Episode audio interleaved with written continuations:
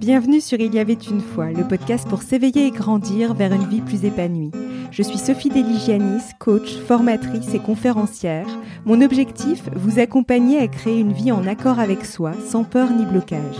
Chaque jeudi, je partage avec vous des réflexions, des conseils et des échanges avec mes invités autour de thématiques destinées à mieux vous connaître et à vous reconnecter à vous-même. Dans ce nouvel épisode, nous allons voir comment faire de ses rêves une réalité. Lorsque nous sommes petits, nous avons pu avoir une passion, ou du moins un vif intérêt pour une activité, comme la danse, la musique ou le dessin. Tant que cela reste une petite passion, cela ne pose généralement pas trop de problèmes, à moins de devenir un vrai projet pour entendre les premières désapprobations de notre entourage. Et finalement, à l'âge adulte, nous pouvons nous retrouver dans le même type de schéma, notamment lors d'une reconversion professionnelle ou d'un changement de vie. Pour en parler, j'ai le plaisir de recevoir Gaëlle Piton, sophrologue, coach et institutrice en méditation de pleine présence. Elle est spécialisée dans l'accompagnement d'artistes et elle intervient en milieu scolaire. Gaëlle est aussi journaliste, formatrice et conférencière. Elle est l'auteur de La méditation c'est la vie, paru chez First Edition, le grand guide de la sophrologie au quotidien, paru chez le courrier du livre, et Et si on faisait un pas de côté, d'après le TEDx Danser sa vie, paru chez Le Duc. Bonjour Gaëlle et merci d'avoir accepté mon invitation. Bonjour Sophie, merci euh, de m'avoir invitée dans, dans ton podcast. Alors si tu devais choisir un mot pour te définir, ce serait lequel? Alors, c'est très difficile de se résumer un mot. Hein. Tu me poses presque une colle pour commencer, mais euh, euh, je dirais euh, généreuse. C'est la signification même de, du prénom Gaël en plus. je suis quelqu'un de généreux. Ouais, je pense que ça, ça me définit bien. Et dans ton ouvrage, Et si on faisait un pas de côté paru chez le Duc, tu es parti sur ton histoire personnelle et ton expérience pour en tirer des apprentissages et transmettre des exercices pratiques pour aider le lecteur à s'approprier justement les leçons. Alors peut-on dire que tu invites finalement tes lecteurs à se reconnecter à leur essence, à leur vrai soi? Oui, complètement. C'est tout à fait ça. Merci de ce beau résumé. euh, oui, et, euh, surtout, je les invite et euh, ça va plus que ça va plus loin que ça. C'est-à-dire, l'idée, c'est vraiment de, de, rendre concret ce beau projet euh, qu'on a, je pense, tous au fond de nous, de devenir vraiment euh, qui l'on est, nous rapprocher du soi, mais parfois on ne sait pas trop comment faire. Mm. Et euh, j'essaie de démystifier un petit peu. Le, le parcours, c'est vraiment un prétexte pour montrer que je n'ai rien de spécial. Hein. Je suis une humaine comme tout le monde, euh, sauf que j'ai fait un petit chemin et que dans sur ce chemin, j'ai découvert un certain nombre d'outils, de techniques euh, à mettre en pratique, des techniques que, que, je, que je transmets aussi hein, dans les accompagnements que je peux donner. Et euh, voilà, je me dis si ça peut euh, allumer des petites lumières et donner l'idée du premier pas, le pas de côté, mais aussi le premier pas en avant, eh bien, eh bien, ce sera super. Oui, tout à fait. Et d'ailleurs, pour la petite anecdote, ça me fait penser parce que ton ouvrage, en fait, j'ai beaucoup aimé le titre. Si on faisait un pas de côté, parce qu'initialement, avant de s'appeler Il y avait une fois, j'avais hésité à, à, appeler le podcast un pas de côté justement parce que justement c'est cette idée-là de déporter son regard un instant pour prendre un peu de hauteur et justement après de se dire bah qu'est-ce que je vais faire comme pas en fait bah, par rapport à ma problématique du moment. Donc du coup, c'est c'est très drôle. Bon, ça c'est une anecdote. Oui, c'est non non, mais c'est intéressant, c'est très coaching en fait. Hein, cette expression pas de côté, euh, c'est une expression que je répète souvent aussi. Euh, il ne devait pas s'appeler comme ça au tout début. Dans mon esprit, euh, je l'avais appelé mes chemins de traverse. Ah Et puis oui, parce que bah, en plus je, je, je, donne la chanson. Enfin, Grand Corps Malade me fait le don de sa chanson Chemin de traverse que j'adore, qui me parle beaucoup. Et je voulais l'appeler comme ça, mes chemins de traverse, mais peut-être que c'était pas assez lisible. On avait beaucoup d'échanges avec l'éditeur là-dessus. Mmh. Et ensuite, quand j'ai pensé aux expressions que j'utilisais beaucoup, qui, qui me semblaient euh, révélatrices de ce que j'avais envie de transmettre, eh bien, il y a le pas de côté qui est venu tout de suite. Donc, euh, Voilà. Et puis c'est très dansant. Donc, euh, exactement, c'est ça. C'est exactement comme ça que je l'ai vu parce qu'effectivement, par rapport au TEDx, qui s'appelait euh, Danse, danse, Danser sa vie. Danser sa vie. Ouais. Du coup, je trouvais ça effectivement le, le parallèle était euh, était très parlant effectivement. Et euh, selon toi, qu'est-ce qui nous empêche finalement d'être nous-mêmes? Il y a plein de choses. Il y a, il y a les croyances. Hein, ça, c'est quand même, je pense, souvent le, le oui, le, le, frein le plus grand, c'est-à-dire tous ces petits programmes que, qui tournent à l'intérieur de nous sans même qu'on en soit conscient et qui parfois sont très aidants Donc là, pas la peine de s'en occuper. Laissons les choses telles qu'elles sont, mais qui parfois sont vraies entravent en fait notre nos actions et, et nos cheminements vers euh, vers des rêves, vers des envies, et, et parfois il ne suffit pas grand-chose pour les lever. Donc euh, des croyances, ça peut être engrammé par l'éducation, ça peut être des croyances sociales, culturelles, hein, elles sont elles sont très vastes, mais je pense qu'on gagne vraiment à les observer, à prendre conscience de ce qui tourne à l'intérieur de nous et, et qui nous aide pas forcément. Euh, je dirais que c'est le principal frein, il va être là. Et puis après, c'est la mise en action. C'est-à-dire, on peut, on peut avoir tout compris on, sur euh, ce, qu'on veut, pourquoi on n'y arrive pas, etc. Mais après, c'est comment on fait d'autres expériences. Euh, et là, c'est avec notre corps. Hein, on est vraiment le soi, c'est le corps, l'esprit, les émotions et, et tout ça. Euh, comment on se met en route, comment on se met en chemin, parce que c'est vraiment ça qui va déclencher de nouvelles expériences et qui va acter euh, que bah ça y est, on est en route et on chemine concrètement. Et c'est finalement ça aussi qui va faire évoluer notre propre conditionnement, parce qu'effectivement, le fait de, de l'acter par des actions, ça va permettre à notre cerveau aussi à un moment donné de dire tu vois, ça confirme bien le nouveau chemin ou le nouveau, j'allais dire le nouveau prisme finalement qui se met en place aussi par. Oui, tout à fait. Oui, oui, tout à fait. C'est-à-dire que les croyances, euh, tant qu'on n'a pas une autre expérience à la place, il n'y a pas de raison qu'on en change parce que même si c'est très inconfortable, c'est notre zone de confort. Donc, euh, tant qu'on n'expérimente pas autre chose, on va pas pouvoir changer ce petit programme à l'intérieur de nous. Et puis parfois, on peut se surprendre. Mm. Euh, je crois que le, la plus grande limite, c'est celle que nous-mêmes nous nous donnons, nous nous posons. nous sommes bien plus vastes que cela, que ce qu'on pense être en fait. ça, c'est très important de l'expérimenter au quotidien. Ouais, et c'est très important effectivement de le relever aussi parce qu'effectivement on est bien plus qu'une étiquette, on est bien plus que ce qu'on croit et ce qu'on a pu nous dire aussi quand nous étions petits et qui a pu nous conditionner sur euh, sur l'avenir finalement, enfin sur euh, la suite de notre chemin quoi. Mm. Oui, on se redéfinit en permanence. Hein, Tout est impermanent. On change au fil du temps, des années. Et c'est alors après, c'est un chemin qui est pas forcément évident toujours parce qu'il faut laisser des pots. Il y a des mues qui se font. Hein. Moi, j'en ai fait déjà pas mal au cours de, de, de mon expérience et je pense que c'est pour euh, tout, toutes les personnes qui nous écoutent pareil. Euh, mais ça demande, voilà, de laisser l'ancien, faire de la place au nouveau, euh, déposer ses identités, ce qui nous a défini pendant des années, se dire bah non, ici et maintenant, c'est plus ok pour moi. C'est et voilà, parfois c'est douloureux. Hein. Mmh. Parfois c'est douloureux. Exactement. Ouais. Ouais, j'ai moi-même fait la propre expérience et effectivement, je, confirme. et, euh, et, dans ton parcours, justement, avant qu'on qu'on rentre plus sur, euh, j'allais dire, la suite de ton cheminement, mais quels ont été les signaux, en fait, qui t'ont dit, je ne suis pas à ma place, ou c'est pas juste pour moi? Mmh, c'est une très bonne question. Merci beaucoup, Sophie, de la poser parce que je crois qu'on sait au fond de soi, euh, le corps nous donne des signaux. Moi, c'était mmh. un, malaise. Alors, c'était pas un grand mal-être. Il y a eu pu y avoir ça dans certaines euh, situations de ma vie, mais dans les grandes mues, c'était pas tellement euh, une grosse crise existentielle, mais c'était vraiment la sensation que quelque chose ne fonctionnait pas. Ça tournait pas rond. J'étais pas 100% bien dans mes baskets. Enfin, il y avait quelque chose qui m'indiquait que, vous savez, la petite voix ou, ou, mmh. la petite tension du corps qui dit, mais en fait, moi, c'est pas, c'est pas ça qui me fait vibrer. Et à contrario, quand on est davantage dans la place qui est la nôtre, il y a la joie qui se présente, l'ouverture. Et il y, a, il y a ces indicateurs-là, et ça c'est assez grisant, et euh, pas toujours évidemment, parce que la joie va aussi avec la peine. Hein, c'est, ça fonctionne toujours ensemble. Et dans le livre, j'insiste justement sur cette notion de désagréable, de, que l'on veut pas toujours traverser, mais mmh. qui est riche d'enseignements. Mais je crois que c'était le corps, le corps qui me disait, il y a quelque chose qui va pas. Ouais donc c'est vraiment euh, en fait de, important effectivement de revenir parce qu'on a tendance à avoir un mental qui, qui fonctionne, qui turbine, enfin voilà à mille à l'heure. Et c'est vrai que c'est vraiment important mais de d'apporter une écoute finalement de soi en fait, de ce qui se passe à l'intérieur de soi quoi, ses ressentis corporels, ses émotions, ce qui peut nous traverser, etc. Ouais. Oui, tout à fait. Et ça, ça s'apprend. Ça, ça s'apprend. C'est très important. C'est-à-dire, euh, c'est comme le vélo, c'est comme conduire. On peut apprendre à écouter ses émotions. Moi, je, je suis vraiment, en tout cas, je, je, trouve une place intéressante dans le fait de démystifier tout ça et de dire c'est, c'est possible. En fait, c'est de la transmission. euh, j'aime cette approche pédagogique, en fait, de, de montrer peut-être un chemin.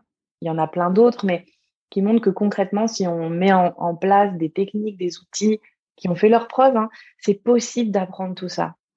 Il faut un peu de persévérance, il faut un peu d'entraînement, même beaucoup d'entraînement et beaucoup de persévérance. et beaucoup de persévérance, effectivement, je suis d'accord. On en reviendra effectivement un peu plus loin. Mais avant de, de, de creuser justement sur les outils qui ont pu t'aider, et y a-t-il eu un événement déclencheur qui finalement a remis en cause ta manière d'aborder ta vie et finalement tes aspirations les plus profondes? Oui, il y en a eu plusieurs. Euh, il y a eu un deuil, un deuil important euh, d'une personne chère et qui, qui en 2011 euh, m'a fait voilà m'a fait vraiment toucher, sentir la fin de l'existence et, et, à quel point ça pouvait se passer du jour au lendemain. C'était quelqu'un de très jeune et du coup voilà ça, je pense que ça ça ça a été un peu un déclencheur. Il y en a eu d'autres. Hein. Après il y a des découvertes, il y a des rencontres, mais je dirais que dans des crises comme ça ou en tout cas des, des événements douloureux, ça se présente à nous de manière plus urgente, quoi. Ouais, c'est ça. En fait, c'est d'ailleurs une réflexion qui me vient que j'avais déjà euh, eu l'occasion de parler à l'occasion d'un podcast. Mais finalement, je me demande est-ce qu'il est nécessaire de, de de vivre une crise pour pouvoir justement se dire attends là qu'est-ce que enfin il y a quelque chose qui ne colle pas dans ma vie ou simplement est-ce que c'est un un accélérateur en fait dans notre cheminement? C'est une réflexion que je mmh. me suis faite pas forcément la réponse mais je me dis, il y a beaucoup je de pense que ça accélère, ouais. C'est ça, hein, parce que je me dis, il y a beaucoup de personnes, je, te coupe juste sur un point qui me vient, il y a beaucoup de personnes finalement, on entend autour de nous, euh, euh, qui ont pu vivre des burn-out, effectivement des décès, des choses comme ça, en fait, qui ont fait qu'à un moment donné, c'est se dire, mais la vie est courte et en fait, maintenant, je vais vivre ma vie et pas la vie que je crois que je dois vivre, en fait, finalement. Mmh. Ce sont des rappels, des, des, rappels très forts. En fait, moi, je, je suis pas certaine qu'il faille forcément euh, vivre des crises qui fassent forcément partir à l'autre bout du monde, hein, parce que bien souvent, il y a aussi ces chemins euh, comme ça de grands voyages. Hein, ça a été le cas. Moi, je suis partie aux Philippines. Ça a été une des expériences fondatrices de, de, de mon existence. Je suis pas sûre que ce soit nécessaire, mais par contre, c'est clair que on ne peut pas se cacher derrière ces expériences-là. il y a une mise à nu qui se fait, comme elle a pu se faire pendant le confinement, par exemple, hein, où là, tout à coup, euh, on n'a pas le choix et on voit à quel point, eh bien, il y a des choses qu'on ne maîtrise pas dans l'existence et que l'on se doit d'accueillir parce que voilà, c'est comme ça. La réalité est ainsi et que effectivement, euh, la société nous vend plutôt le, bien-être, le bonheur, une espèce d'injonction parfois à ça. Mais la vie, c'est pas que ça. Et, et, je pense que ce qui serait intéressant et c'est très difficile, c'est de vivre chaque jour presque comme si c'était le dernier, quoi. Euh, avec justement, non, non pas pour euh, pour être dans une une déprime, un désespoir, mais au contraire pour se dire, mais justement, il y a tout ça, il y a tous ces cadeaux qui sont là, ici et maintenant. Euh, voilà, parce que quand ça, ça s'arrête, euh, voilà, les, gens disent aussi quand ils perdent des proches, non, j'ai pas eu le temps de lui dire, j'ai pas mmh. de profiter des gens quand ils sont encore là, de leur dire qu'on les aime quand ils sont là, ça me paraît euh, fondamental. Tout à fait, effectivement.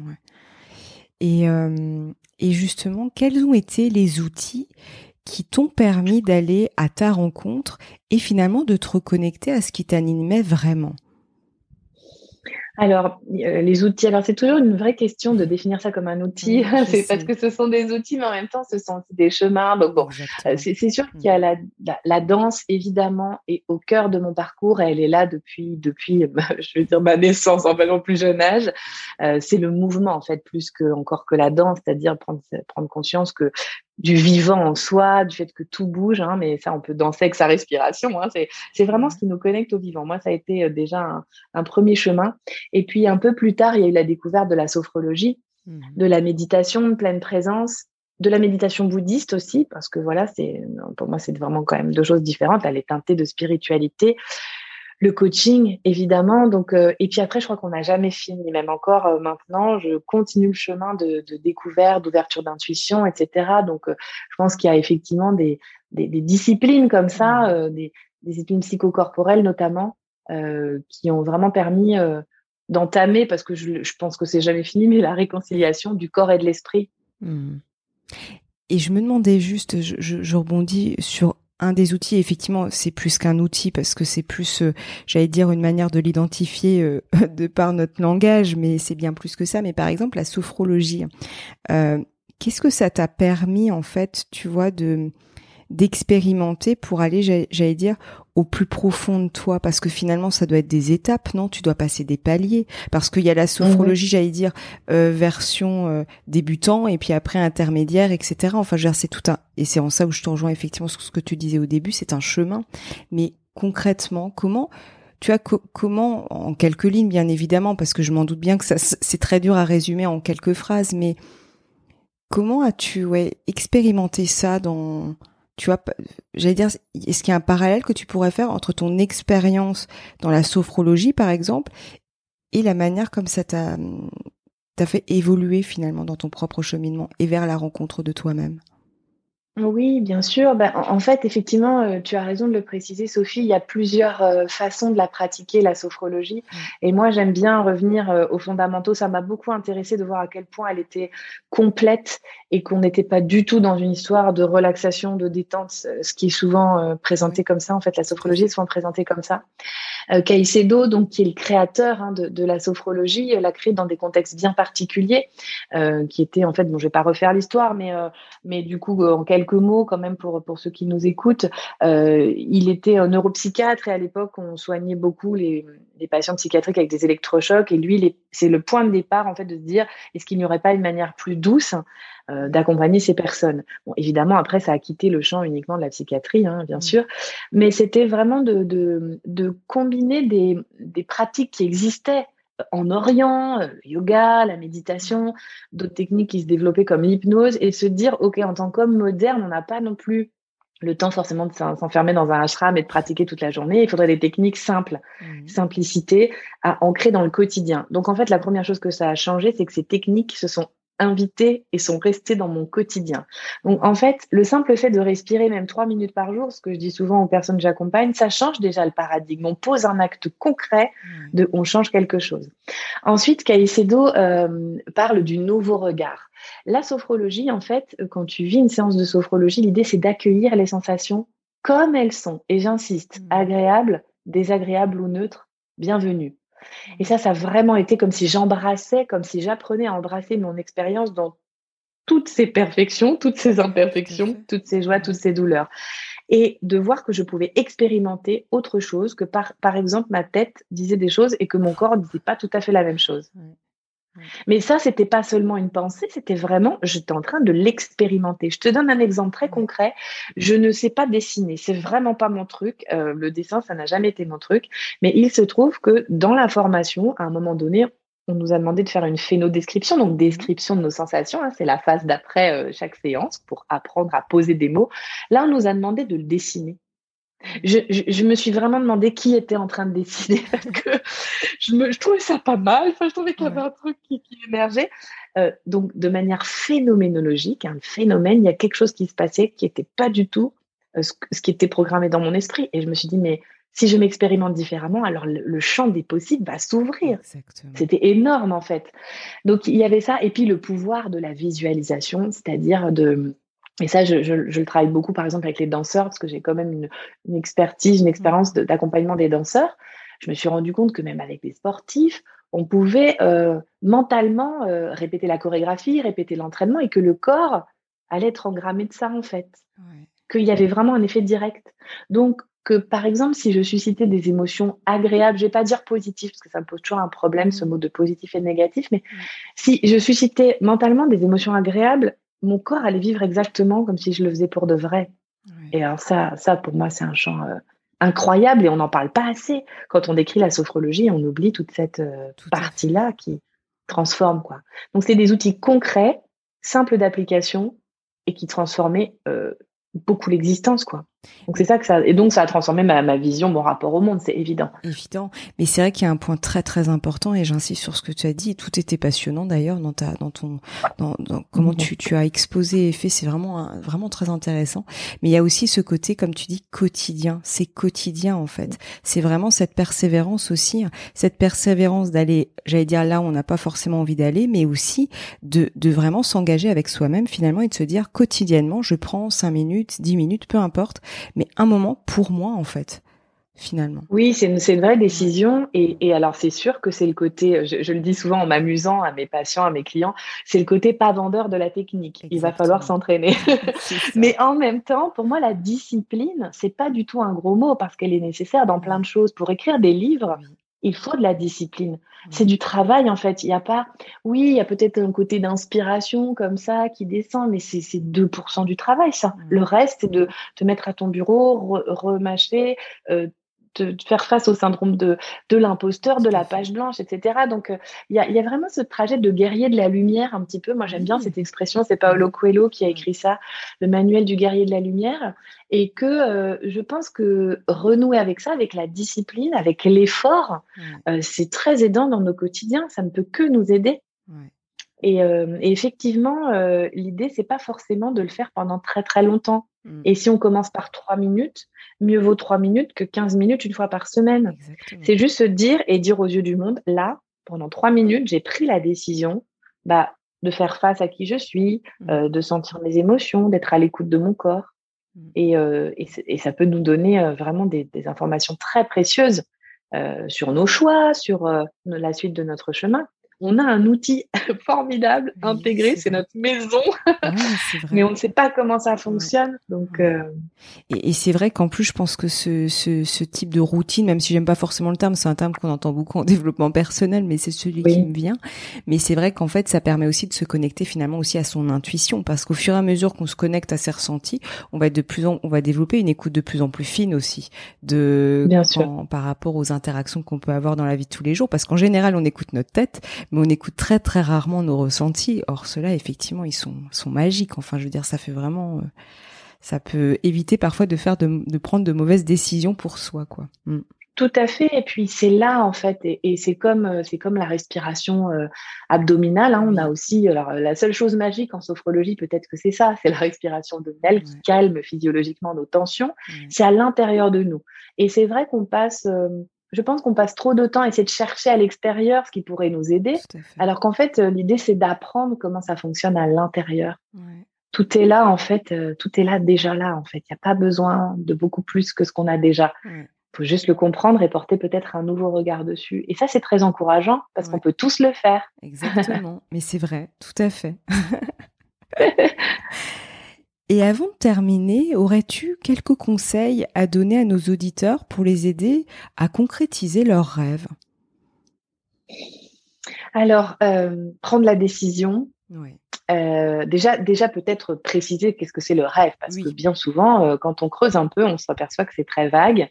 En tout cas, quand je en coaching, ça m'arrive très souvent de, il y a un rêve comme ça qui est posé, et puis quand on précise un petit peu les choses, le, le rêve, il doit être quand même écologique pour soi, c'est-à-dire euh, respectueux de qui on est, de son énergie, des gens qui nous entourent et tout ça. Donc peut-être le préciser davantage l'écrire, alors ça paraît très bête, mais dès l'instant où vous l'écrivez, il existe déjà. Mmh, l'écrire sur un papier, sur euh, voilà, parce que s'il tourne dans votre tête, il tourne un peu en circuit fermé. Or, s'il est écrit, eh bien vous et moi, on peut le regarder, donc il est déjà visible aux yeux du monde. Et peut-être se poser la question de quelle serait la première action, le tout petit premier pas que je pourrais faire pour me dire, je suis en route vers ça. Mmh. Peut-être que je vais pas atteindre ça, j'en sais rien en fait, parce que pour l'instant, je suis en chemin et je verrai bien. Et c'est de mettre en action concrète, donc euh, corps, esprit, émotion, mmh. quelque chose qui, qui signifie euh, bah, je suis en route. Par exemple, il y a énormément de gens, je, je ne pensais pas que c'était autant, mais là, plus, plus ça avance dans mon parcours d'auteur, euh, plus j'en prends conscience, qui aimeraient écrire un livre. C'est un des grands rêves, en fait, euh, la majorité des personnes. Ma vision de ça, c'est tout le monde peut le faire. On a tous des choses intéressantes à dire. Par contre, ce que tout le monde ne peut pas faire, c'est d'avoir la discipline nécessaire, mmh.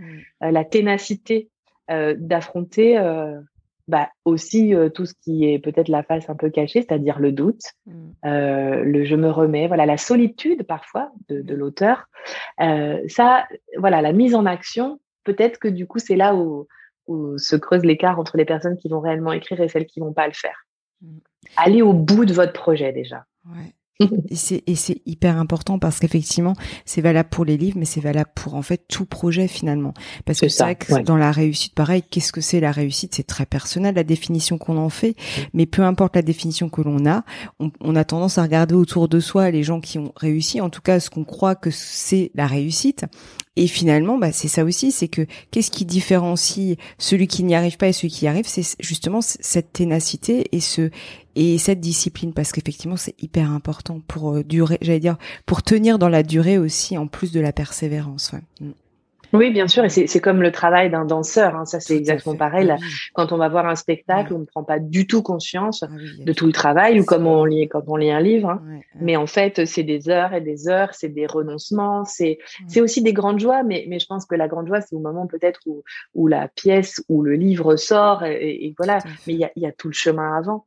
Mm. Euh, donc, euh, il y a un certain entraînement, ouais, un certain goût de l'effort euh, qu'il est important de cultiver si, si, on veut mener de tels projets. Mais après, euh, être en route, c'est déjà poser quelque chose. Et si vous posez une action, déjà, bah, l'univers, hein, c'est ce qu'on dit dans, dans le terme générique, mais l'entourage, l'environnement, va aussi vous envoyer d'autres choses parce que vous changez de manière systémique hein, dans votre système quelque chose puisque vous envoyez autre chose. Donc voilà, l'idée, c'est de poser l'action.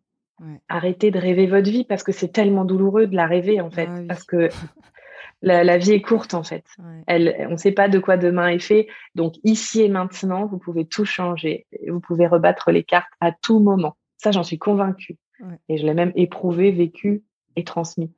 C'est pour ça d'ailleurs que, j'invite les auditeurs à, découvrir ton ouvrage parce qu'effectivement tu l'incarnes en fait ce que tu ce que tu ce que tu nous transmets à travers ce podcast et c'est vraiment important de le dire.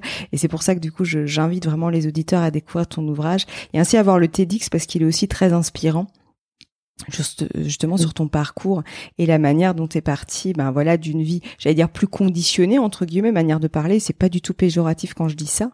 Et euh, à une vie qui finalement euh, bon ça va faire un peu un peu développement personnel mais qui te ressemble en fait. C'est ça qui qui qui qui correspond à à, à ton essence quoi. Mm. Oui, bien sûr, et puis qui m'apporte euh, plus de joie en fait. Alors c'est pas tout le temps joyeux, hein, ça, ça c'est. Il y, a, y, a, vraiment, je, je réfléchis beaucoup à cette notion-là justement de comment est-ce que nous aussi on est responsable en tant qu'auteur de montrer davantage le travail et les épreuves? Parce que notre visibilité, par exemple sur les réseaux sociaux, euh, euh, va souvent euh, montrer des choses qui sont qui marchent, les succès. On est rarement en train de, mais il y a, y a tout, il y a tout, il y a tout le reste, il y a toutes les coulisses en fait.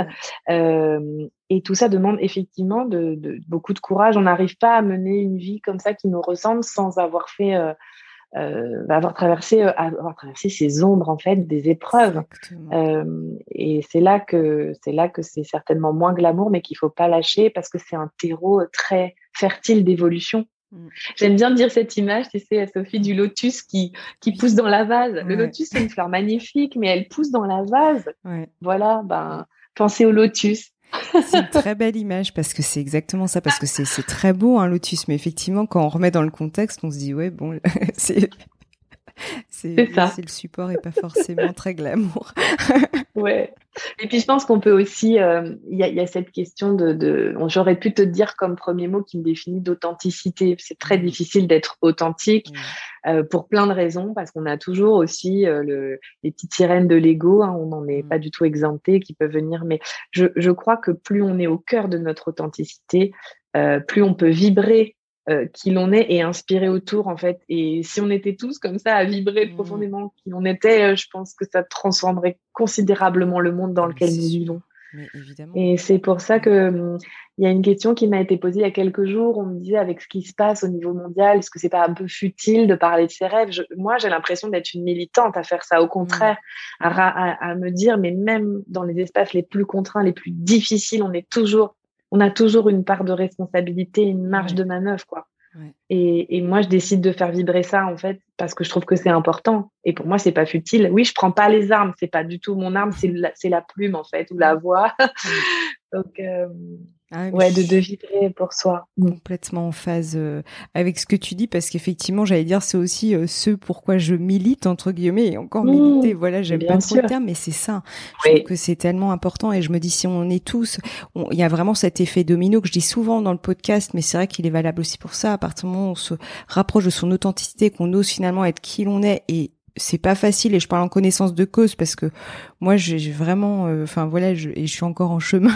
Mais mais c'est vrai que et je pense qu'on sera en chemin toute notre vie mais c'est vrai que du coup ça en inspire d'autres et du coup nos relations aussi sont beaucoup plus authentiques beaucoup plus équilibrées beaucoup plus harmonieuses. Et j'allais dire ça transpire entre guillemets après euh, ouais, comme cet effet domino quoi. Donc euh, mais bien sûr et puis quand tu es quand tu es c'est pas se suffire à soi-même du tout, c'est être bien avec qui l'on est. Tu ne peux que être bien avec le monde qui t'entoure. Alors, il faut se réajuster en permanence. Hein. C'est mm. comme un, c'est comme un, instrument de musique qu'on accorde. Quoi. Il faut, faut, se réaccorder régulièrement. Euh, mais, mais, mais je pense que, ben, j'imagine que pour toi, euh, parler dans un podcast, faire rayonner mm. des idées, bah, ça, ça, ça entraîne un cercle vertueux et on, on, est tous responsables de ça en fait. C'est ça. Et pour moi, c'est alors militantisme. Je suis d'accord avec toi. C'est pas un mot. Euh, j'aime bien l'engagement, moi. Voilà, l'engagement. C'est mieux. Je, suis euh. Moi, j'ai une vie très engagée. En fait, c'est ça aussi, c'est que je, je, me suis vraiment engagée sur plein de terrains différents, sur le terrain de la Seine-Saint-Denis, dans l'éducation nationale, auprès des auteurs actuellement, des femmes.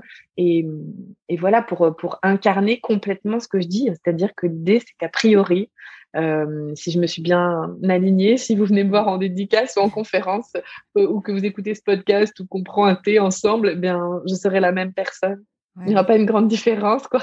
juste une posture un peu différente, mais, euh, mais voilà ce que j'incarne. je le souhaite de tout cœur, en tout cas, et la même chose, quelles que soient mes postures dans l'existence. Ah, mais je... J'y aspire, en tout cas, j'y travaille. Ouais, mais c'est c'est vrai, et ça se ressent aussi à travers, ben, effectivement, ton ton ton nouvel ouvrage que j'ai lu. C'est vraiment ça, tu tu vraiment ce côté que tu incarnes. Alors, et ça, c'est, je trouve ça hyper hyper inspirant, quoi. Donc, euh, et ça prouve que c'est possible aussi. Donc, c'est cap, tout le monde est capable finalement d'incarner qui il est et et et, et j'allais dire d'influencer de nouveau. c'est pas forcément le mais bien sûr. en tout cas de de voilà de d'inspirer d'autres personnes et ainsi de suite, quoi. Ouais. Mm. Mais complètement, et en plus, ce qui est magique, enfin, moi, je ne cesse de m'émerveiller quand j'accompagne des gens en coaching. Une fois qu'il y a quelque chose qui s'est réaligné, c'est incroyable ce qui se passe. C'est-à-dire que des opportunités, même moi, je me dis, mais c'est pas possible, c'est un truc magique. Euh, les opportunités arrivent, euh, le réalignement se fait, on se, on s'éloigne aussi peut-être de personnes qui nous font pas du bien parce qu'il y a aussi ça, il y a des renoncements qui sont, qui sont douloureux mais nécessaires. Et il y a quelque chose qui vibre. Et moi, je, je enfin, quand la personne arrive au cabinet, quand en général elle s'est réalignée, je le sais parce que je le vois sur son corps, je le vois sur l'énergie qu'elle dégage et sa beauté incroyable qui irradie en fait tout, tout le cabinet. C'est super quoi. Ah, c'est super. Et puis en plus, je trouve même dans la posture, ta manière de tenir le corps, de te, te ouais, la manière de te tenir en fait, elle change. Et on le voit effectivement sur les personnes, effectivement où ils ont, où elles en sont par rapport aussi à leur posture. Ouais, ça c'est vrai. Ouais, tout à fait. Et puis à l'inverse, tu as raison, ça, ça ça transpire sur notre posture, mais on peut aussi faire l'inverse. Ça, c'est très sophro, c'est-à-dire redresser votre corps. Mettez-le dans une posture mimée comme un enfant Mmh. Là, je suis très confiant. Vous mmh. allez voir, ça change l'énergie. C'est comme le yoga du rire. On dit que quand on crée un rire, il y a quelque chose qui devient après naturel et qui a le même effet sur le corps. C'est pareil. Mmh. Donc oui, la posture, évidemment, c'est très important. Mais c'est très drôle ce que tu dis parce que moi, je manquais de confiance. J'étais avocate avant, dans ma vie d'avant, et, euh, et je manquais de confiance en moi. Et justement, je jouais sur la posture et je me disais, oui, je suis sûre de moi. Et je me mettais droite. C'est vraiment droite comme un i, comme ça. Bon, peut-être un peu trop. Ça devait pas être très naturel en y repensant, mais c'est vrai que du coup, c'était ma manière à moi de me dire, euh, bon, je suis vraiment pas sûre de moi, mais, mais ça va le faire, ça va le faire. Mais oui, mais tu, tu sais, c'est des petits détails. Hein. Euh, ça, ça, me fait écho, Sophie, ce que tu racontes euh, par rapport à. Moi, j'ai fait longtemps du flamenco. Au flamenco, j'en parle dans le livre. Tu, tu peux pas tricher là. C'est tes émotions et il faut à la fois être le feu et la glace. Quoi. Il y a euh, et euh, j'adorais donc les chaussures de flamenco. Et comme je m'entraînais beaucoup euh, pour faire donc les, les zapateados, les taper du pied, en fait, je le faisais à l'arrêt de bus, etc. Ce qui n'était pas très chouette pour mes chaussures que je portais parce que je fusillais tous mes talons. Donc j'avais acheté des chaussures de flamenco que j'avais fait déclouter pour m'entraîner. Donc c'était une chaussure de ville, mais et en fait ces chaussures j'ai longtemps portées à chaque fois que j'avais un événement important. Mm. C'est des chaussures rouges. Alors maintenant, j'ai mes petites Salomé aussi, répéto, j'ai mes petits trucs quand même aussi. Et ça me met dans, dans quelque chose qui est, voilà, là, je suis en représentation, là, j'ai besoin de confiance. Exactement. Évidemment. Et après, ben, de fait, elle, euh, sans doute, elle me gagne aussi euh, petit à petit euh, au fil de l'événement.